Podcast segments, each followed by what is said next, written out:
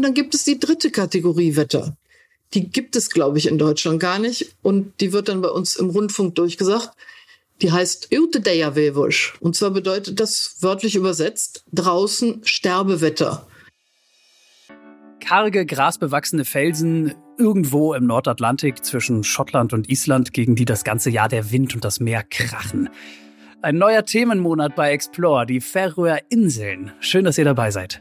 Ja, über ein Land, über das man gar nichts weiß, kann man sehr viel herausfinden, wenn man sich mal die lokale Küche anschaut. Finden wir jedenfalls. Schafsinnereien, Papagei-Taucherkopf, Grindwallherz. Ja, all das kann man auf den Färöern essen. Heute unser Thema. Genau wie die Küche ist die Sprache färöisch ähm, relativ schnörkellos, sehr pragmatisch, aber gleichzeitig auch sehr, ja, ich nenne es mal mystisch in ihrer Anmutung. Und das macht es einfach zu einem extrem spannenden Thema. Und deshalb reden wir heute drüber und wir lernen, wie eigentlich ein färöisches äh, Fischerlied klingt. Aber äh, keine Angst, wir singen nicht. wir lassen singen, äh, ist, glaube ich, besser für alle. Themenmonat Färöer Inseln, Folge 1, Land und Leute. Wir sind eure National Geographic Podcast-Redakteure Inka Kiewit. Und hier ist Max Dietrich. Hi. Die anfänglichen Recherchen zu den Färöer Inseln, äh, die standen unter diesem Geräusch hier. Was ist das? Das Mausrad, das ist mein Mausrad. Ähm, man muss bei Google Maps schon gewaltig nah ranscrollen, um die Färöer Insel nicht zu übersehen. Ähm, vielleicht machen wir mal ein kurzes Intro an dieser Stelle für so einen kleinen Überblick. Ist vielleicht eine ganz gute Idee. 18 Inseln sind es mit insgesamt nur 50.000 Einwohnern. Die Hauptstadt heißt Torshorn und ist mit ungefähr 18.000 Einwohnern auch überschaubar. Mhm. Eine der kleinsten Hauptstädte der Welt. Und ähm, wer auf der Suche nach Einsamkeit ist, äh, da findet ihr sie definitiv. Lass es uns mal so sagen. Äh, für, für dich, Inka, wäre das was, ne? Du stehst auf Einsamkeit im Urlaub. Absolut. Meinst du das, meinst du das nicht so? Doch, doch, ich, ich, ich liebe das. Vor allem äh, Gemütlichkeit und Hüge würde ich, glaube ich, auf den, auf den Inseln sehr, sehr gut finden. Und vor allem, und das ist mir auch wichtig, keine total eisigen Temperaturen. Das Wetter auf den Färöerinseln, das ist das ganze Jahr vergleichsweise mild, äh, aber auch extrem wechselhaft. Die Einwohner, die sagen, dass man da häufig alle vier Jahreszeiten an nur einem einzigen Tag erlebt. Unterm Strich heißt das aber auch ungefähr 200 Regentage im Jahr. Also ähm, doch lieber die Sommermonate als Reisezeit wählen. Auch schön fand ich, Färöer heißt wörtlich übersetzt die Schafsinseln. Schafsinseln, ja. Genau, ja, weil es halt eben da so viele Schafe gibt. Knapp 80.000. Ähm, und so haben uns das die Schafszüchter in unseren Vorrecherchen auch erzählt, weil halt eben das Gras für mehr Schafe einfach nicht reicht. Auf ja, wir dachten erst, das wäre ein Scherz, aber die meinten das ernst. Ja. Die haben einfach ja. nicht noch mehr Schafe, weil für mehr reicht das Gras auf den Inseln nicht. Genau. Das fand ich großartig. Offiziell gehören die Färöerinseln zwar zur dänischen Krone, sie sind aber unabhängig mit einem eigenen Parlament und sie sind auch nicht Teil der Europäischen Union. So, und für ein noch besseres Kennenlernen, hier wie immer unsere Top 3 an kuriosen Fakten, die ihr über die Färöer noch nicht wusstet. Fakt 1, grünes Licht. Auf den Färöern ist so wenig Verkehr, dass es im kompletten Land nur drei Ampeln gibt. Drei. So. Also ich meine, bei mir unten an der Kreuzung sind es allein schon vier, unten vom Haus. Und äh, das finde ich so verrückt. Und alle diese drei Ampeln auf den Färöern findet ihr alle in der Hauptstadt äh, Torshorn. Also ich finde, das klingt traumhaft. Ich fahre ja, wenn ich Auto fahre, sehr, sehr gerne Auto und ähm, hältst selten gerne an. das ist richtig. Und äh, Max, lass dich nicht irritieren, wenn du auf den Färöern Auto fährst und jemand Lichthupe macht. Okay. Äh, der will dich, der will dich nicht kritisieren, sondern der will dich einfach nur überholen. Das habe ich auch bei meinen Recherchen gelernt. Das ist ja in vielen Ländern so, ne? Also in anderen Ländern ist es oft auch so, dass ein Hupen so ein nett gemeintes Vorsicht, hier komme ich, aufpassen ja. ist. So und in, in Deutschland ist das gleich immer was sehr aggressives, mit der Lichthupe ja genauso. Also ja. äh, die beschimpfen euch nicht mit der Lichthupe auf den Fähröhren, habe ich jetzt gerade gelernt von dir, sondern es ist nett gemeint, offenbar. Genau. Fakt 2. Vom Winde verweht. Ja, vom Wind soll nämlich nicht der Fußball verweht werden. Auf den Inseln, da weht ein ziemlich ordentlicher und kräftiger Wind und beim Fußball darf ein Mitspieler dem Elfmeterschützen den Ball festhalten, damit der halt eben nicht vom Punkt wegweht. der Schiedsrichter, der muss das zwar explizit erlauben, aber diese Sonderregel von der UEFA, die gibt es tatsächlich auf den Inseln. Fakt 3. Ausbruch sicher. Es ist auf den Färöern völlig unmöglich, aus dem Gefängnis auszubrechen, denn es gibt keins. Wie verrückt ist das? Äh, ich glaube, es wird ja. schon langsam deutlich, wie beschaulich in diesem Land alles zugeht. Ja. Aber es gibt dort kein Gefängnis. Ähm, liegt natürlich daran, es leben einfach wenig Menschen da und die Kriminalitätsrate ist extrem niedrig. Ja, und dann, dann braucht man halt keins. Finde ich super. Aber was, was passiert, wenn doch mal jemand was wirklich Schlimmes angestellt hat? Dann wird der Übeltäter äh, tatsächlich nach Dänemark überstellt aufs, äh, aufs Festland und dann muss er es da absitzen. Oder sie. Ja, so. Ja, so einfach. Drei Ampeln, der Wind als Gegenspieler und ein gefängnisfreies Land. Unsere Top 3 Fakten über die Färöer Inseln. Starten wir mit dem ersten Hauptaspekt dieser Folge. Die Frage ist ja immer, wie nähert man sich inhaltlich einem Land, über das man ja so gut wie gar nichts weiß. Wir finden, dass Essen da eine ziemlich gute Idee ist. Ja. Das gibt irgendwie so einen ja, herrlich unverklärten Blick in den Alltag und sagt gleichzeitig auch ganz, ganz viel über die Geschichte und die Kultur mhm. einer Region aus. Max, du hast dich ja jetzt ein bisschen genauer damit befasst. Äh, was hast du denn aus deinen Recherchen für uns dabei? Ja, also die Küche der Fähringer, ähm, die findet man ja jetzt nicht wie ein Italiener oder ein Chinesen an jeder Straßenecke. Da muss man schon ein bisschen suchen und in der Regel muss man äh, auf die Färöer hinfahren, um da in den Geschmack zu kommen davon. Mhm. Das Ding ist, ähm, Spitzenrestaurants weltweit reißen sich aktuell um den Färinger Paul Ziska. Der ist erst 30, hat aber schon zwei Michelin-Sterne und der kocht in seinem eigenen Restaurant Cox, das liegt auf der Hauptinsel. Und ähm, Paul hat viele Preise gewonnen mit färöischer Küche. Und dieser Typ, der ist eine echte Marke. Ja, also. Wieso? Man muss immer aufpassen mit Klischees, aber wenn wir das Klischee mal mhm. bedienen, wie ein Färinger aussehen könnte, dann so wie Paul, längere Haare, Bart, ähm, sieht aus wie so ein, wie so ein Wikinger. Und ähm, vielleicht mhm. noch mal zusätzlich für euer Bild im Kopf, sein Restaurant, das ist ein altes, kleines Bauernhaus, wirklich mitten im Nichts liegt das, an so einem grünen, moosbewachsenen Hang. Und ähm, das besteht aus so schwarz lackiertem Holz, hat weiße Fensterrahmen und dann so ein äh, knallgrünes Grasdach. Also das sieht wie romantisch, ah, ja, oder? Ja. Absolut unglaublich sieht das aus, ähm, mhm. wie aus so einem nordischen Märchen entrissen, würde ich sagen. Und Paul äh, hat wirklich krasse Geschichten auf Lager. Welche? Also was macht was macht seine Küche so besonders? Ich meine, zwei Michelin-Sterne, so wie du es gerade gesagt hast, das hat ja auch nicht jede Küche. Nee, ne? absolut nicht. Ähm, also ich würde ihn mal bezeichnen als mh, mm, extremen Regionalisten, falls hm. das Sinn macht. Also jetzt mal abgesehen von so Salz, Pfeffer, Zitronen, sowas, äh, benutzt er nur Sachen, die es auf den Inseln gibt. Neben Schaf zum Beispiel ganz viel aus dem Meer natürlich, das bietet sich an. Kabeljau, Seegras, äh, Seeigel, aber auch, und jetzt wird es gewöhnungsbedürftig äh, für, für, Mitteleuropäer, auch äh, Vögel, also wie Papageitaucher, Bastöpel, das sind so, sind so Seevögel an den Küsten. Also alles, was da ist, haut äh, Paul in die Pfanne und äh, vieles davon auch noch monatelang fermentiert. Was das genau bedeutet, Aha, kommen wir auch hm. gleich nochmal auch noch mal hin und äh, genau, das Ganze eben auf Sternenniveau. Hast du ein Beispiel für irgendein Gericht für uns? Weil also jetzt, jetzt will ich es wissen. Ähm, ja, kommt. Ähm, ich lasse euch die O-Töne von Paul mal im englischen Original stehen. Das klingt ein bisschen persönlicher und er spricht sehr gutes Englisch, da werdet ihr keine großen Probleme haben. Also typisches Gericht äh, auf den Färöern von und mit Paul Ziska. Los geht's. We have a very uh, common dish on the Faroe Islands where we eat fermented uh, fish together with the potatoes and we make a sauce of fermented lamb intestines uh, and, and tallow, really strong flavors. that's that's something that that uh, is, is very special and, and, and unique and exotic to to most people. Also verstehe ich das richtig? Fermentierter Fisch mit fermentierter Schafsinnereien. Schafsinnereien, ja. ja. Das ist heftig, ne? Finde ich auch. Ich, also ich esse ja schon ganz gerne und ich habe auch schon echt viel probiert, aber noch nie fermentierten Fisch und Schafsinnereien. Und das klingt in der Tat exotisch, so wie Paulus beschreibt, finde ich. Ja, was fermentiertes habe ich auch noch nie gegessen. Ich habe mal ähm, den berühmten schwedischen fermentierten Fisch, diesen Süßströmming, oh ja. den es in den Dosen gibt, ähm, den habe ich mal gerochen mhm. und habe dann entschieden, fermentiertes und ich gehen auch in Zukunft getrennte Wege. ähm, aber für Paul kommt das halt nicht in Frage, ne? Aber wie macht, äh, wie macht Paul das denn mit dem, mit dem Fermentieren?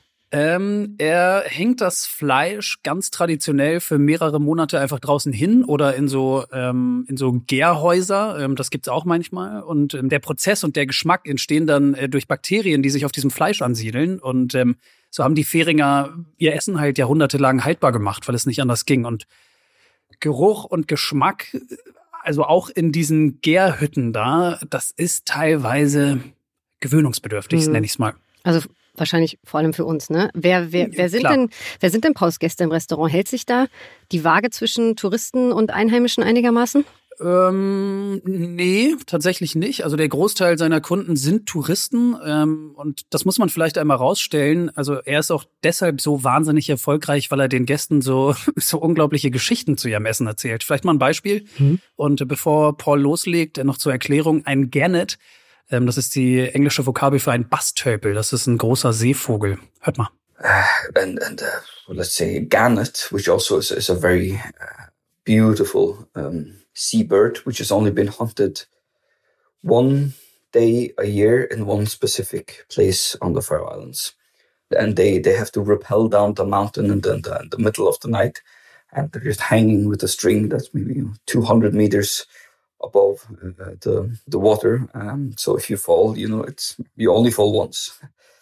And then they're catching, catching these birds by, by hand. It was quite, quite uh, fascinating. It's been a tradition for yeah, for as long as, as uh, people have been on the Faroe Islands. Okay, also ich verstehe das richtig, Max. Die Jäger müssen sich mitten in der Nacht an einem Seil herablassen und fangen dann die Bastölpel mit der Hand. Äh, genau so ist es. Ähm, und die hängen halt wirklich sehr hoch über dem Meer. Es ja. gibt äh, einige Bilder dazu auch im Netz. Es ist spektakulär und das meine ich mit, mit unglaublichen Geschichten, die er den Leuten erzählt. Ne? Aber also ich hätte direkt zwei Fragen. Ähm, ich weiß nicht, ob er dir das erzählt hat. Warum bei Nacht und wie fängt man bitte einen so großen Vogel mit der Hand? Viele Tiere verhalten sich einfach ruhiger, wenn es dunkel ist. Und so ist das auch bei den Vögeln. Deshalb machen die das in der Nacht. Ähm, die sind dann, sind dann einfach ruhiger, nicht so, nicht so hektisch, nicht so scheu.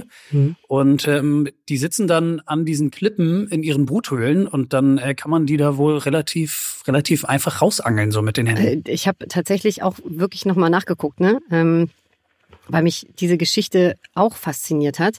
Sind es wirklich die Küken? Die die da rausholen? Ähm, es sind nicht Küken, aber es sind, äh, sind so halb, halbstarke, würde ich es mal nennen. Okay. Also ähm, es sind, sind Jungtiere, aber keine Küken, so halb ausgewachsene. Und die achten auch darauf, wie viele sie dann da rausholen. Ganz genau. Also jedes Tier wird da extrem wertgeschätzt. Ähm, das ist schon besonders und hat mit Massenschlachtungen, wie wir das oft auch hier aus Europa kennen, wirklich gar nichts zu tun. Ähm, das gilt auch für den Bastölpel. Paul hat mir ein bisschen mehr dazu erzählt. Ähm, hören wir einfach mal rein. We get maybe 10 birds a year. Uh, and to be able to present that to our guests and to tell the story um, about how they're being catched and and all of this, you know, it, it, it really adds some value to, to that little piece of, of, of, of meat.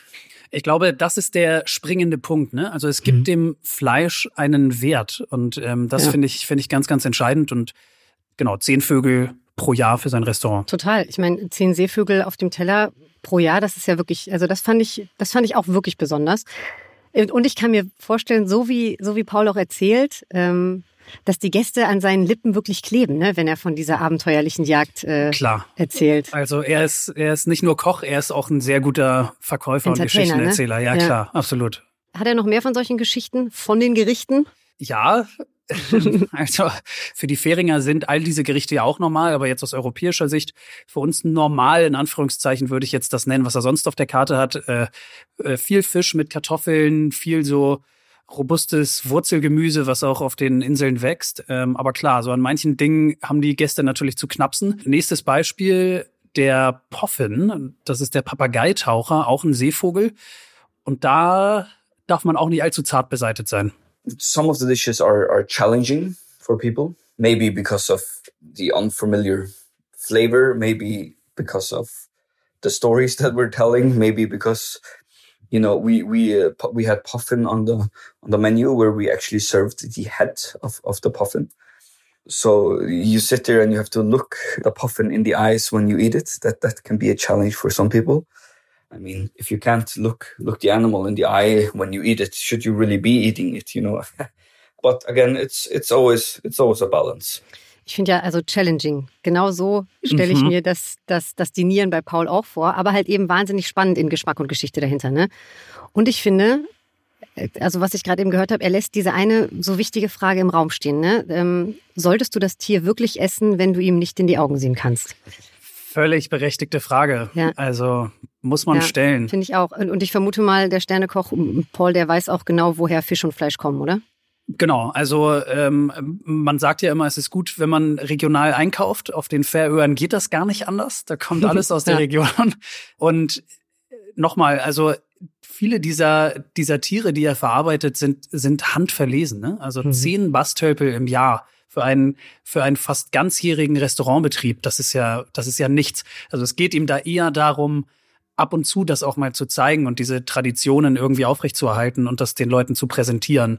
Denn um irgendwelche Massenabfertigung von Waren, so. Mhm. Das ist so der Ansatz.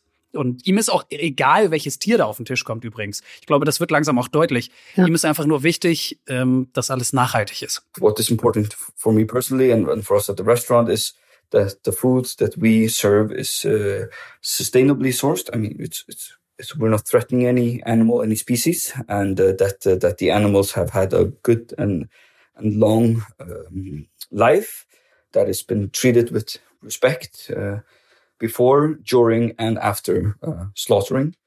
If the animal meets those criteria, um, I don't, I don't see why it should not be consumed as, as food. Also ihr habt's gehört, die Tiere sollen ein langes Leben gehabt haben und sie sollen vor allem mit Respekt behandelt worden sein. Völlig egal, wann in diesem Verarbeitungsprozess. Und dann ist für ihn auch klar, wenn das so gewesen ist, dann kann man das Tier auch verarbeiten, wenn man die Art selber nicht bedroht. Und ganz ehrlich, ich bin jetzt vorsichtig mit der Aussage, aber ich finde, dass er im Grundsatz recht hat. Weil das sind so Fragen, die stellen sich viele Europäer nicht unbedingt, wenn sie hm. Fleisch kaufen oder essen im Restaurant. Und das gilt auch für mich, das muss ich mal ganz ehrlich sagen. Ich will schon immer wissen, woher das Fleisch kommt. Ich finde, also die Good and Long Life After and Before Slaughtering, was, was Paul gesagt hat, ich finde, also zumindest das wünsche ich jedem Tier. Und äh, gut, die, also die Art und Weise der Schlachtung ist dann wieder ein ganz anderes Thema. Ne? Und ähm, klar, ich muss zugeben, zu Beginn unserer Recherchen bin ich natürlich mit den Bildern der Grindwaldschlachtung im Kopf eingestiegen. Und das ist halt einfach ein extrem kontroverses Thema, ähm, ja. der Walfang auf den Färöern. Hat, äh, hat Paul Walfleisch auf der Karte? Ja, hat er ähm, für ein paar Wochen im Jahr. Das mhm. verhält sich ähnlich wie mit den, mit den Bastölpeln. Also das ist etwas, was er in Ausnahmen auf der Karte hat. Aber ja, hat er. Und ähm, für genauere Infos, was er von den Wahlen verarbeitet, äh, winke ich mal durch an Paul. Und auch das ist nichts für schwache Nerven. We use the, the heart because that's something that, that is not being used a lot. And it, it has a completely different flavor profile different texture, and I just find it very interesting, and I, I find it very. Um, I don't know. It's, it's, something about eating the heart of, of such a big animal that something happens inside of you when you hear that you're about to eat a, especially when you see how big they are. Völlig normal für Färinger, ähm, für Mitteleuropäer teilweise befremdlich, das Herz von einem Grindwald zu essen, ja. weil es so eine besondere Struktur hat, deshalb verarbeitet er es. Und die Aussage, dieses Herz zu essen, weil es ein besonderes Gefühl ist, das Herz eines so großen Tieres zu essen. Also das ist natürlich, ist natürlich schon heftig, ne? Ja. Also aber, also vielleicht mal zur Einordnung. Walfang ist ein extrem komplexes Thema, aber das können wir jetzt hier im Detail nicht diskutieren. Es gibt ja immer zwei Seiten, Tierschutzorganisationen auf der einen und die Färinger, die an ihren Traditionen festhalten auf der anderen Seite. Wie ist denn Pauls Sicht auf die Dinge? Hm, also Paul hat mir das ein bisschen erklärt. Am Ende des Tages geht es da ganz viel um Tradition, ja. Also die, die Färinger mögen es einfach nicht so gerne, wenn da jeder ihnen reinredet und immer seinen Senf dazu gibt. Mhm. Ähm, Folgendes hat er mir dazu gesagt. Die Färinger jagen Grindwale, das ist eine große Delfinart, so ungefähr fünf Meter lang. Und ähm, dahinter steckt keine Industrie, wie das jetzt zum Beispiel in Norwegen oder in Japan oder so der Fall ist, sondern dieses Fleisch wird nicht kommerziell unter den Bewohnern aufgeteilt. Und das Ganze passiert an wenigen Tagen im Jahr unter Polizeiaufsicht. Mhm. Und in manchen Jahren fällt es auch ganz aus, wenn die Wale nicht in die Fjorde kommen, dann passiert es halt eben nicht. Und im Jahr verarbeiten die Färinger im Schnitt zusammen ungefähr 800 Grindwale. So, diese Zahl äh, hat mir jetzt erstmal nicht geholfen, weil mir das Verhältnis fehlt. Ähm, ich weiß nicht, ob das viel oder wenig ist. Und deshalb habe ich das einmal gegengecheckt mit der International Whaling Commission. Und laut deren Schätzungen gibt es im Nordatlantik aktuell ungefähr 800.000 Grindwale. Mhm. Aber klar, das ändert natürlich nichts daran, äh, wenn man nicht, wenn man nicht einverstanden ist, äh, wie mit den Tieren umgegangen wird, dann, dann sind diese Zahlen natürlich egal. Und macht Paul da mit oder, oder verkocht er das Walfleisch nur? Nee, der ist da dabei, also äh, regelmäßig auch. Und er sagt, dass das auch das ist für Fähringer ganz normal. Er versteht auch Kritik daran nicht. Versteht übrigens kein Fähringer, mit dem wir gesprochen haben. Und dass diese harten Bilder von diesen Wahlschlachtungen Menschen verstören, gut, dafür hat er Verständnis. Das, das kann er schon nachvollziehen. It's very graphic. It's, it's a lot of blood and animals being killed. That's never a, a pleasant, uh, pleasant sight. Um, imagine if if all the slaughteries in in um, in Germany didn't have uh, walls and roofs, how much criticism will they get then? Uh, you know, there's no there's no drainage where all the blood can run out without anyone seeing. Um, so I understand very well that people are are are offended and, and shocked by by these by these images. Ja, viel Blut. Das das stimmt. Also die Bilder, ja. die sind tatsächlich schockierend. Aber ähm, er macht ja seinen Punkt, ob jetzt richtig oder falsch. Ne? Äh, wenn Schlachtungen hier bei uns nicht hinter Wänden und Räumen mit Abflüssen stattfinden würden, ich glaube, dann wäre die Kritik wahrscheinlich lauter. Ich muss ihm da recht geben, so wie er es gesagt hat. Ja, also nochmal, Walfang, ein extrem kontroverses Thema, das wir hier mhm. an dieser Stelle nicht im Detail klären können. Ich finde diesen Einblick, den er uns gibt, aber trotzdem sehr spannend. Und er hat mir gesagt, dass er es einfach wichtig findet, dass er seinen Gästen nichts vorgaukelt, ja? also, mhm. sondern dass sie das selber erleben und authentisch erklärt bekommen, wie und warum sich die Fähringer an all diese Traditionen halten. Und er will das einfach nicht vor denen verstecken, nur weil es den Gästen vielleicht nicht gefallen könnte. Mhm, Transparenz. Ja, also finde ich, genau. finde ich gut. Ich, also zumindest Pauls Einstellung, damit dann offen umzugehen. Ich habe ihn zum Schluss gefragt, wenn die färöische Küche ein Mensch wäre, wie würde dieser Mensch aussehen? Welche Charakterzüge hätte der? Ich gebe zu, das ist ein bisschen metaphorisch die Frage vielleicht, aber die Antwort, äh, die, die war echt super. Hört mal. It would be a naked person. um, there's not there's not a lot of layers to it. Um, it's not a lot of of of uh, spices or creativity. It would be the, the most, probably the most practical person in the world. You know, it just has to work. It's, it's fuel. Uh, and it, it, it gets you through the day. Das ist doch großartig, oder? Also es ja. beschreibt diesen, diesen färöischen Pragmatismus einfach nochmal so, so auf den Punkt irgendwie. Ja, Naked Person. Genau. Mir ist das ganz recht, ehrlich gesagt. Also ob ich mir äh, das, das Grindwallherz gönnen würde, ich glaube eher nicht. Aber für mich ist auf Reisen immer wichtig, authentisch, aber bitte nicht zu scharf. also solange das Essen nicht scharf ist, ist das okay, dann, dann komme ich gut klar. Und äh, nach scharf äh, klingt es äh, zumindest ja schon mal nicht. Esskultur auf den Färöer Inseln von und mit Paul Ziska. Und damit guten Appetit. Usually we just say uh, Velgagnist. Velgagnist. Guten Appetit, das habe ich zumindest abgespeichert jetzt.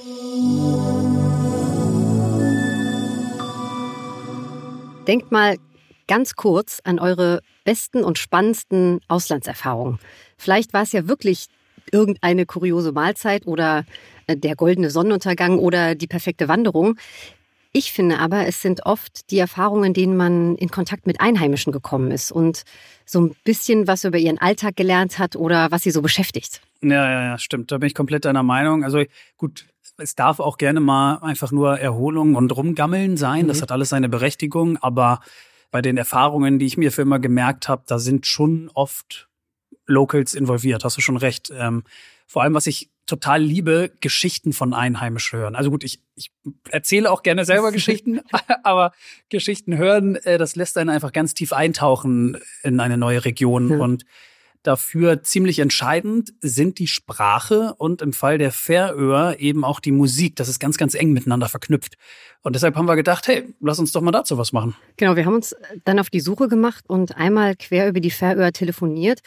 Und überall wurde uns gesagt, ja, da gibt's nur eine Expertin, die weiß alles darüber. Stimmt. Das ist genau die, die man ja, hier nach das mal bei der. Genau, das ja. ist genau die, die man hier nach diesen Dingen fragt. Und das Beste für euch ist, sie spricht Deutsch. Ja, also wir waren auf jeden Fall überrascht und natürlich haben wir uns auch sehr gefreut und so sind wir dann bei Birgit Ernst Döttier Remmel gelandet. Frau Remmel, die ist Färingerin, aber gebürtige Deutsche und sie, also was, was kann sie eigentlich nicht? ja, gute Frage. Ähm, sie hat die höchstmögliche Ausbildung im Färöischen, äh, die man bekommen kann. Dazu ist sie Simultandolmetscherin für Englisch, Dänisch und Deutsch. Sie ist Lehrerin und sie erklärt auch ausländischen Gästen die färöische Kultur und vor allem Sprache und Musik. Und obwohl nur ganz wenig Menschen auf der Welt überhaupt Färöisch sprechen, ist diese Sprache wahnsinnig lebendig und ich fand, äh, Frau Remmel ist der beste Beweis dafür. Ja. Als allererstes wollte ich von ihr wissen, wie man Färöer jetzt eigentlich korrekt ausspricht. Sind es die Färöer oder die Färöer? Färöer gibt's auch noch. Genau, Färöer. Ja, das, darüber wollte ich endlich mal Klarheit haben. Die korrekte Aussprache ist die Färöer, Betonung auf der ersten Silbe. Mhm. Und man ist auf den Färöern. Auf den Färöern spricht man Färöisch. Und hier leben die Färinger. Okay, also damit wir uns eine Vorstellung machen können, wie das Färöische klingt, äh, würden Sie mal bitte irgendwie einen Satz sagen für uns oder ein typisches Sprichwort, irgendwas, was Ihnen einfällt, da, damit wir so einen kleinen Eindruck bekommen, wie diese Sprache eigentlich klingt? Ja, wenn Sie jetzt der Sprache mächtig wären, könnte ich sagen, Tegleme Ordlanek akuna vera vitlis hissentenchna, oikleme til at kuna tosaviteum. Ich freue mich, dass ich bei dieser Sendung mitmachen kann und freue mich darauf, mit Ihnen zu sprechen. Und ein Sprichwort zum Beispiel, das wäre Best er Brauer lässt Berg. Und das bedeutet, nackt ist der bruderlose Rücken. Das heißt, wenn man keinen Bruder oder keine Verwandtschaft im Rücken hat, dann ist man sehr schlecht gestellt. Und das stimmt ziemlich gut hier für das Leben auf den Inseln. Man braucht einander. Frau Remmel, woher kommt denn eigentlich das Färöische und zu welchem Sprachzweig gehört das? Das Färöische gehört zu der großen Sprachfamilie indoeuropäische Sprachen. Das heißt, das sind alle in Europa, mit so ein paar Ausnahmen, Baskisch und so, bis ganz hin nach Indien. Das ist eine Riesensprachfamilie. Das weiß man jetzt. Das müssen Sie sich vorstellen wie so ein Baum. Und dann gibt es verschiedene große Äste, das Slawische und das Romanische sind alle Sprachen, die aus dem Lateinischen stammen. Und dann gibt es einen großen Ast Germanisch. Und Färöisch ist eine germanische Sprache, dann teilt sich der Ast wieder und das sind dann die skandinavischen Sprachen.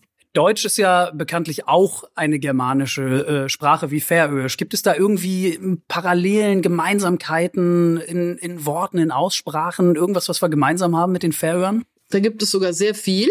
Die Sprachen sind relativ nah verwandt.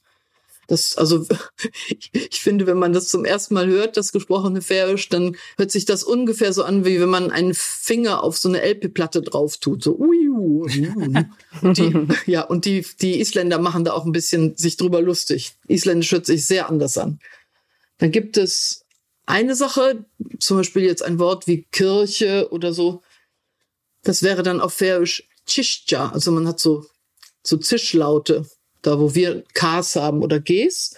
Und dann gibt es ein spezielles färisches Phänomen, wo so Wörter, die eigentlich verwandt sind, zum Beispiel ein Wort wie treu, was dem englischen true entspricht, das kriegt dann so, eine, so einen Verschlusslaut am Ende. Da sagt man auf Färisch Trickf, also mit GV am Ende Trickvoll, anstatt einfach Trubur. Das hat's vor tausend Jahren mal geheißen. Dasselbe bei hellen Lauten, also zum Beispiel sehen, auf Englisch to see. Das wird dann auf Färisch Sutja mit GGJ am Ende. Das entstellt das Lautbild sehr. Das macht es schwierig, die Verwandtschaft zu hören. Aber die Sprachen sind verwandt.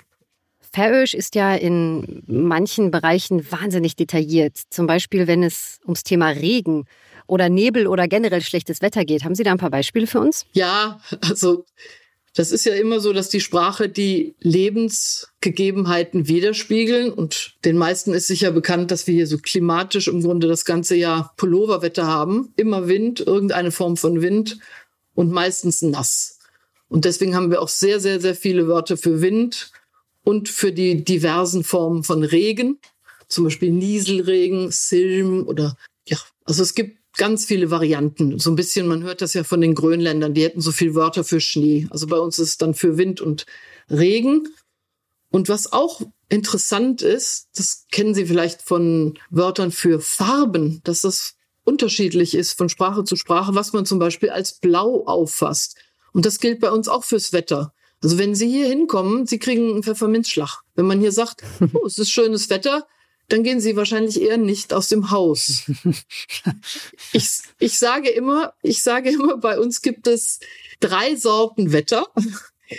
Und zwar schönes Wetter. Da geht die Grenze also an einer Stelle, die ist einem Deutschen überhaupt nicht einsichtig. Und zwar schönes Wetter heißt einfach, man kann was sehen. Also es ist nicht total ähm, nebelig, dass man überhaupt nicht Auto fahren kann, Sichtweite ein Meter. Es ist nicht jetzt, es kann gerne ein bisschen Wind sein, es kann auch grau sein, kann auch ein bisschen Nieselregen sein vielleicht. Und dann gibt es schlechtes Wetter. Da würde man wahrscheinlich in Deutschland dann keinen Hund vor die Tür jagen. Und dann gibt es die dritte Kategorie Wetter. Die gibt es, glaube ich, in Deutschland gar nicht. Und die wird dann bei uns im Rundfunk durchgesagt. Die heißt Utedeja-Wevusch. Und zwar bedeutet das wörtlich übersetzt draußen Sterbewetter. ja. Und dann geht man nicht vor die Tür. Aber was muss das denn für eine Wetterlage sein, äh, die draußen Sterbewetter heißt? Was geht denn da äh, in dem Moment bei Ihnen vor vorm Fenster? Das sind alles meine Lieblingsgeschichten. Ich liebe Führungen, zum Beispiel Busführungen bei extrem schlechtem Wetter oder bei totalem Nebel, wo ich alles im Konjunktiv erzählen muss. Hier hätten Sie zu Rechten den Berggipfel sowieso gesehen, wenn es besseres Wetter gewesen wäre. Und die meisten kommen dann super unzufrieden zurück. Und meine, die sind immer ganz happy. Die stolpern dann aus dem Bus und sagen, das war toll, wir haben überlebt, weil dann kann ich alle meine schrecklichen Wettergeschichten an den Mann bringen.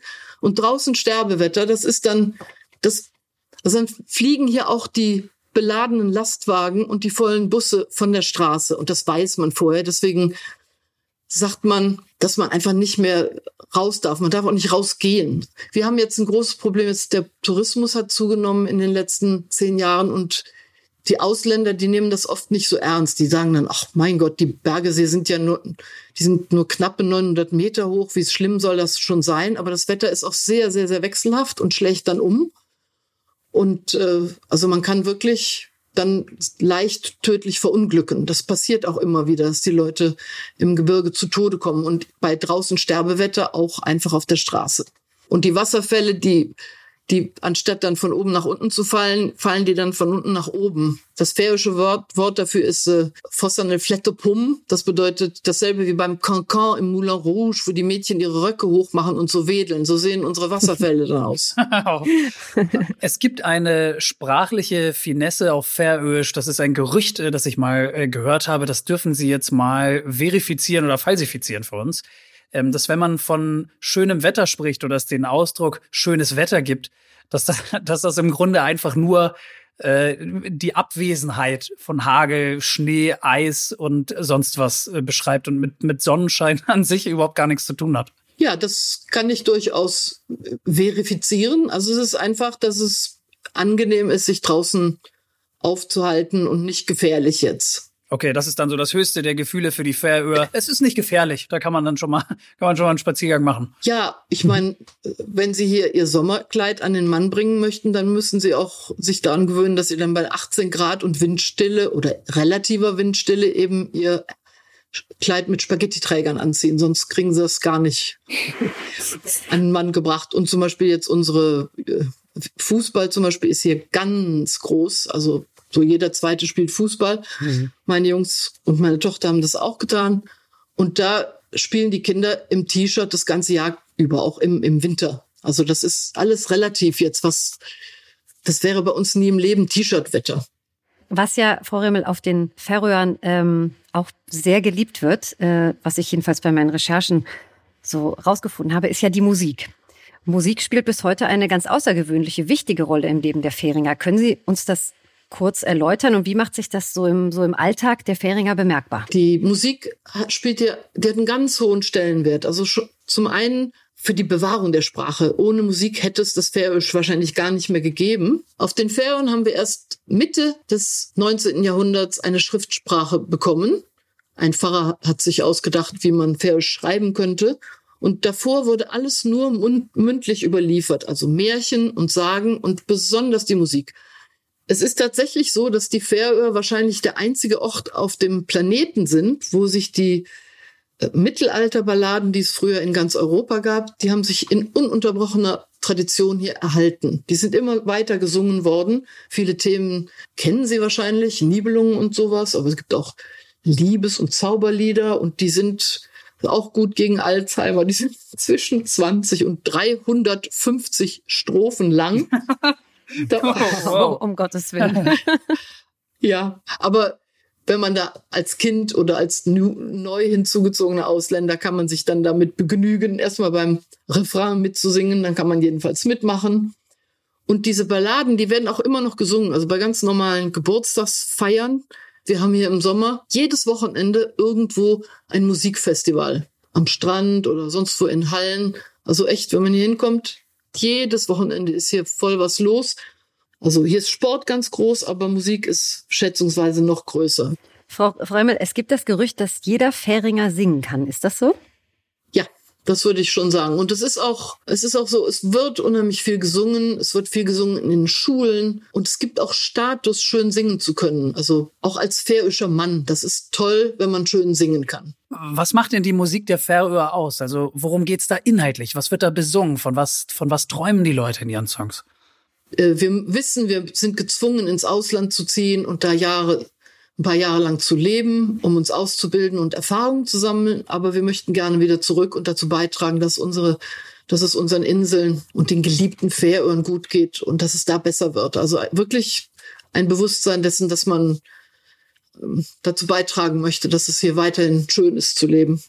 Frau Remmel, ähm, wie sehr viele Fähringer ähm, sind Sie ja selbst auch sehr aktiv in der Musikszene und ähm, mögen Sie mal ohne falsche Scheu so ein, zwei Zeilen von irgendeinem Volkslied anstimmen für uns? Ja, das kann ich gerne für Sie tun. Eines meiner Lieblingslieder, was auch ich finde, das hat eine ganz tolle Melodie. Auch die färischen Melodien sind auch sehr speziell, sind ganz anders. Ein bisschen, muten vielleicht ein bisschen keltisch an, aber die sind so sehr wehmütig auch. Mhm. Sehr anders jetzt als deutsche Melodien. Und es gibt ein wunderschönes Lied, das heißt, ich will mir den Herrn loben. Das haben die Männer früher immer gesungen, wenn die, äh, wenn die Männer auf See gerudert sind, um Fisch zu fangen, weil man wusste jedes Mal, wenn man aufs, aufs Meer fuhr oder man ging ins Gebirge oder egal was es war, bestand ein reelles Risiko, dass man nie wieder zurückkommen würde. Das ist mein Lieblingslied und da kann ich ja mal Il namn han skriva. Och berätta till mun dig. Allt medan er man liva. Han linnar med sorg och nöd Wahnsinn, das klingt ganz ich, mystisch ich, ich, irgendwie, oder Inka? Das hat mich, also das hat mich wirklich berührt, Frau Remmel. Vielen Dank, dass Sie das für uns gesungen haben. Oh, bitte schön. Hab, also das war sehr, sehr schön. Vielen Dank. Gut, das ist schön. Das war Deutsch-Färingerin und Sprachexpertin Birgit Ernst-Dottir Remmel. Und ja. äh, liebe Frau Remmel, wie sagt man auf Wiedersehen und bis bald? Man würde sagen, farewell, so just. Wir sehen uns. Wie so just. Wie so just. Saval, so just. Ja. So just. So just. So just, Frau Remmel. Vielen Dank. so just. Die Färöerinseln. Sie sind klein und rau und liegen mitten im Nirgendwo. Aber die Menschen, die sind wahnsinnig herzlich. Ja. Was Hilfsbereitschaft in den Vorrecherchen für diesen Themenmonat angeht, ähm, muss ich sagen, brechen die Färinger in diesem Podcast-Projekt jetzt, jetzt schon alle Rekorde. Also das war, das war, das, das war wirklich Wahnsinn. Ähm, danke an dieser Stelle auch noch mal ganz kurz an die Autorin Marianne Schlösser, die uns äh, viel geholfen hat vor unseren Folgen. Wir wurden auf den Färöern willkommen geheißen, wie ja, wie Familienmitglieder oder Freunde, ja. die man, die man schon ganz lange kennt. Ja, und wir haben jetzt wirklich einige Einladungen äh, auf dem Tisch und ich hatte das ja. Gefühl, dass sie das auch ehrlich meinten, die Leute. Ja. Ne? Also wir sollen zum Übernachten vorbeikommen, wir sollen zum Essen vorbeikommen, wir sollen zum Schafezählen vorbeikommen, wir sollen zum Singen vorbeikommen. Wir müssen dahin, Inka. Äh, ja. Und ihr auch, ähm, wenn ihr mögt. Aber zuerst nehmen wir euch akustisch nochmal mit zurück auf die Färöer. Ähm, Inka, was haben wir in Folge 2? In der nächsten Episode, dann zum Thema Wissenschaft und Technik, tauchen wir in die Fjorde vor den Färöerinseln ein und ganz tief runter zu einem besonderen Nährstoff, nämlich Algen. Warum die Algen der Färöerinseln so besonders sind und was Schafe auf den Dächern der Färöerinseln machen, ja, dazu dann mehr in der nächsten Folge. Und wie immer gilt, euer Feedback, eure Kritik, aber auch eure Themenideen natürlich, das alles gern per Mail an uns an explore.podcast.netgeo.com. Die Adresse findet ihr auch nochmal in der Episodenbeschreibung. Ja, und dann freuen wir uns auf eure Mails und wenn ihr wieder reinhört. Bis dann. Suggest, falls ich das jetzt Ach ja. wenigstens mal richtig Suggest. ausgesprochen habe. Suggest.